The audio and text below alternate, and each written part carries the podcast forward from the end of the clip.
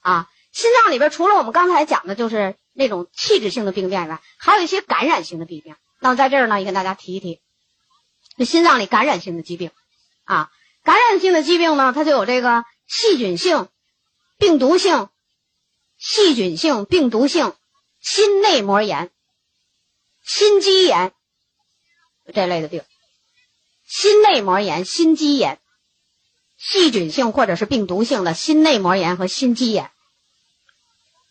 啊，感染性的疾病呢，一般在心脏上如果有这病了以后，它是什么感觉呢？发烧，啊，然后心慌，心脏功能不好了，就开始心率加快，而且一般得这个病都有一个前奏，感冒，就是病毒性感冒，然后病毒性感冒长好长时间也没好，也有的人不用好长时间，几天就没好，然后他就抵抗力严重下降，于是就心脏里边的内膜发炎，心肌炎。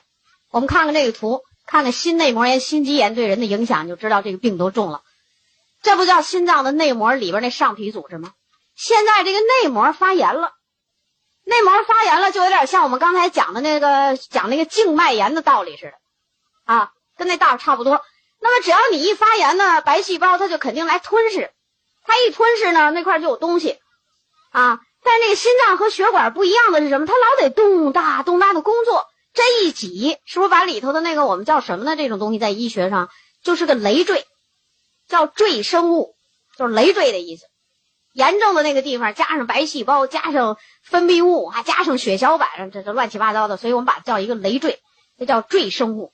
这赘生物在心脏里的危害性太大了，这么一挤一压，它就很容易从这个内膜呢脱落，然后一脱落呢，心脏是干活的，这一干活是不是把这里边的东西要往这个大血管里挤？还要往这大血管里压血，于是这小血栓一下就跑到全身各处去了，这就是心内膜炎的后果。所以得这个病，一般在医院都得住院治疗，卧床休息。为什么要卧床？就是减轻心脏负担。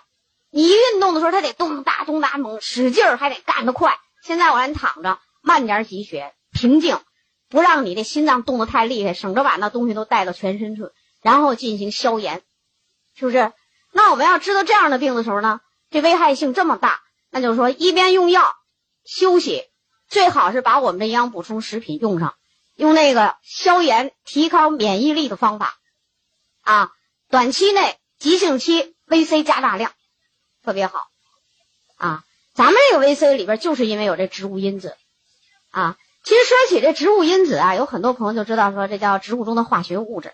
啊，这化学物质有多少呢？现在被研究的就是说有点眉目啊，也叫做世界的研究热门，就叫这个植物因子或者植物化学物质的这种东西里，就叫那生物黄酮研究的比较清楚。就现在说这生物黄酮能写上名儿的，叫什么什么黄酮什么什么黄酮的，一千多种，就是研究的热门话题。你像我说的美国的这些研究中心。什么加州大学、加利福尼亚大学、纽约大学，还有我们安利公司的这个研究中心，都这个都热门研究的很厉害。那我们现在还没有这种研究机构，是不是？所以我们还是比较落后的啊，就比较落。你不得不承认这个东西。所以咱这 VC 呢，正因为有了这个东西，它就能把 VC 的作用提高成倍的提高，吸收利用的功能全成倍提高。所以对这样的病人用起来，加上药，加上医院的治疗，再加上这种营养，对他大有好处啊。这是心内膜炎，心肌炎呢？这一说就更清楚，那就是周围这心肌发炎了。心肌发炎了，你说它这危害什么？心肌有炎症了，它就不能给你使劲的工作了，所以心脏就跳动的快，啊，微弱快。危险的是什么呢？一旦心肌真的被细菌毒素侵害的话呢，心肌可能就不不不不给你自动节律性收缩了，都是非常危险的病。像这样严重的病啊。就是全是跟抵抗力有关系，那就按照那个抵抗力的那套办法去用我们的营养补充食品就行了。那我们通过这个课呢，就是告诉你，同样是一个严重的病，它在不同的器官里，它对人的危害是不一样。你知道它这个后果就行了啊。往往这个人呢，有这么两种人，就是说呢，那是傻大胆儿，这叫一种人。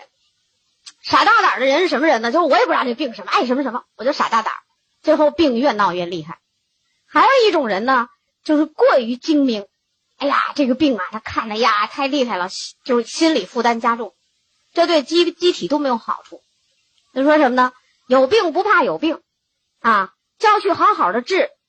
治呢，一般我们都是三分治，七分养，所以我们在这个七分养里头就有一个很大的作用，啊，这个我就是那句话，有时候我在沈阳讲课呀，因为那个沈阳，你像医科大的附属医院的营养师也经常听我讲课，啊，我有时候就当着他面的说，我说等到你们都明白了，我们那营业代表就惨了，我说你们也不用那么太明白，他们就来都来听课来，他们的营养师，因为他们说什么呢？他们知道的营养知识啊。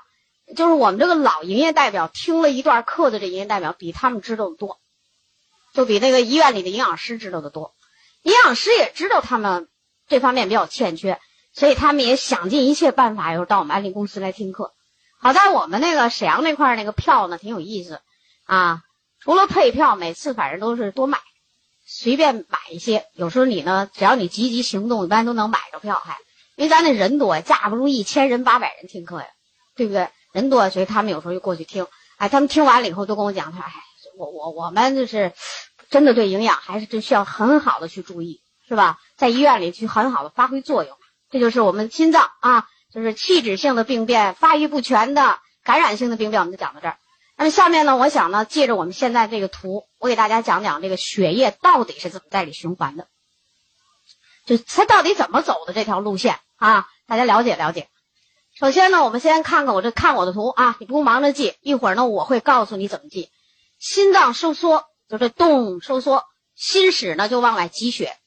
这个挤血的时候呢，那肯定动脉瓣打开，像那个与心房心室的这个二尖瓣关闭，这边也是一样啊。但是有时候呢，我们就一个一个一个的讲，心室收缩就会把这种动脉血压入主动脉，这叫主动脉分支，分到。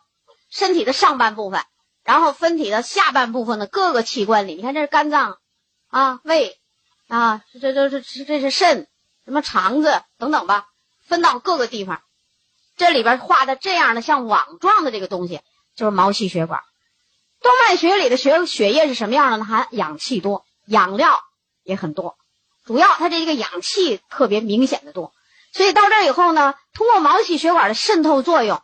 渗透作用就把氧气养料给这些各个器官细胞里用，细胞呢就得到氧气养料了，它就会正常的进行它的一些生理功能了啊。那肝脏你应该干什么工作，那你就干；肾脏你应该做什么样的工作，你就去排毒，这儿给你解毒，就去做啊。然后呢，同时细胞里产生的二氧化碳，这个时候呢，它也要进入血液中，因为它不要了，要它要排掉，于是和血红蛋白结合，成为。就和二氧化碳和血红蛋白结合的这种暗红色的静脉血，顺着这个静脉血管流回到右心房，左心室出发，右心房，啊，头上半部的头部的血液也是如此，交换以后，血液颜色发生变化，成分变化，然后回到右心房，到了右心房以后，再进入到室，那右心室，所以这血液都是含二氧化碳的多的血液。这右心室它和左心室一起收缩，同时它把这样的血液压入肺动脉。这肺动脉，这个血管心室相通的这个大动脉，你的颜色呢只能表示血液成分的颜色啊。打入肺部，把二氧化碳呼出去，空气中的氧气又进来，于是呢，血红蛋白变成氧合血红蛋白，变成鲜红颜色的，然后通过这个肺静脉回到左心房。是吧？回到左边，然后呢，同样二尖瓣打开，流入左心室，这就是完成一个周期了。这动大完了，然后再动，再开始走，是吧？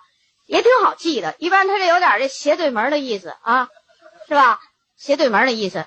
那么下面把我们刚才讲的这个途径啊，我让大家记一记，以便让大家省得回去忘了啊。嗯，咱记一记。咱说第一个循环，在循环里的第一个循环呢，我们叫大循环。大循环，大循环呢，我们也叫体循环，啊，体循环。那么它经过的途径呢是这样几个路线，哎，你就可以把这几个名词记下来，中间的都用箭头连接就可以了。左心室收缩，收缩都不用写，就左心室收缩到达主动脉，主动脉，啊，主动脉上有分支呢，然后到达全身各级动脉，分支的就是各级动脉。又分越细了啊，到达全身各级动脉，然后到达毛细血管，毛细血管。从左心室出来，一直到我现在说的这个，通过各级动脉到达毛细血管的这个血液，都是动脉血，都含氧气多的鲜红的动脉血，啊，然后毛细血管这儿呢进行物质交换，交换以后，那就变了啊，从这往后就变成静脉血了。通过静脉，通过静脉，那那种都是小静脉，然后再通过一个大的静脉，大的静脉呢，我们叫做上下腔静脉。就从身体上半部分回来的和下半部分回来的血叫上下腔静脉，然后回到右心房，回到右心房，这一个循环我们叫体循环，也叫大循环，就是把通过这种循环把含氧气多的这种血液送入全身，同时把全身的二氧化碳含氧二氧化碳多的这种血液又送回到心脏。对吧？哎，我再把这重复一遍，大家对一遍啊。左心室主动脉，全身各级动脉，毛细血管，然后静脉，上下腔静脉，右心房，这是一个大循环的过程啊。好，下面呢，我们再来说说肺循环。肺循环也叫小循环。肺循环呢，是从右心室从这开始。右心室心脏收缩，右心室把这个血润压入肺动脉，一个大血管。这个动脉静脉怎么分呢？一般和心室相通的这个血管一般都是大动脉，压入肺动脉，然后到达肺部的毛细血管，到肺部的毛细血管，然后到达肺静脉，到这个肺部毛细血管就进行交换了啊，然后到达肺静脉，然后。这个肺静脉里流的血，你可要注意，这可是鲜红的动脉血了啊！然后回到左心房，左心房，这样就完成了肺循环了。啊，好，现在呢，我们再来把这个对一遍，大家啊，右心室、肺动脉、肺部毛细血管、肺静脉到左心房，就完成一个小循环。人体通过这种循环呢，就整个把这个氧气送到你的细胞。把细胞产生的二氧化碳就呼出去了。我们再来看这个图，你说这个动脉粥样硬化是什么呢？就这种大血管硬化，是吧？哎，变狭窄，这这这都叫是大中型的，这这这都是很大很大的血管堵住了啊！你说动脉粥样硬化人，大家知道，反正心脑呢，这就受的最大的影响。除此之外，它第三个受影响的就是肾脏，对不对？所以我们这高血压的人有时候可以死于尿毒症，为什么？就是你这血管堵住了，我这血要往这肾脏里灌注的时候，是不是有困难？血液里边我们讲过，血浆中的那个含氮的废物，我得从肾脏排出。现在我灌不进去，我怎么排出啊？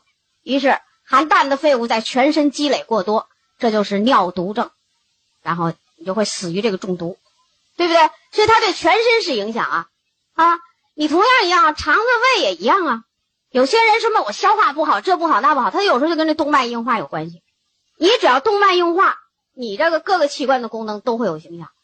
我们上午还给大家讲过这个，就是静脉有病的，静脉血栓病，对吧？深部血栓性静脉炎。你看这个静脉有病就这样，这静脉有病呢，那就是这样，这边的血管这类的血管，这样的血管，它里边有炎症，形成血栓。你看这血栓呢，顺着血液循环的时候跑心脏里去了，哎，然后心脏再收缩，咚挤肺里去了。这都是大血管，都可以畅通无阻。这血栓你挡不住它啊！可是到了肺脏了，这就有毛细血管了吧？哎，一到这些小血管呢，这血栓过不去了，造成肺栓塞，那人就能憋死，对不对？这个就这个图一看就能理解这些病了吧？是吧？其实呢就这样，这血循环图你要特别明白啊。我说你讲的这个心脏血管的病啊，你就迎刃而解，就等于是这就是一个东西。你看这种图，一般。学生物的人高考考这题，大学毕业考这题，考的时候都老出毛病。出什么毛病？就是给你画一图，让你在这画箭头，看看你都怎么走的，怎么流的。然后底下给你出一些各种，就我们讲的现在讲的这些常见病。比如他说静脉血栓形成，最后严重结果是什么？让你自己填空填吧。哎呀，那什么样都有。啊，面上，所以这块要能得满分，真是挺不容易的啊。但是我们呢就用很短的时间跟大家讲，所以需要你回去以后呢，可能还要再再再进一步的再琢磨琢磨这个事儿啊，琢磨琢磨这个事儿。这刚才我们讲的这个循环，清楚了。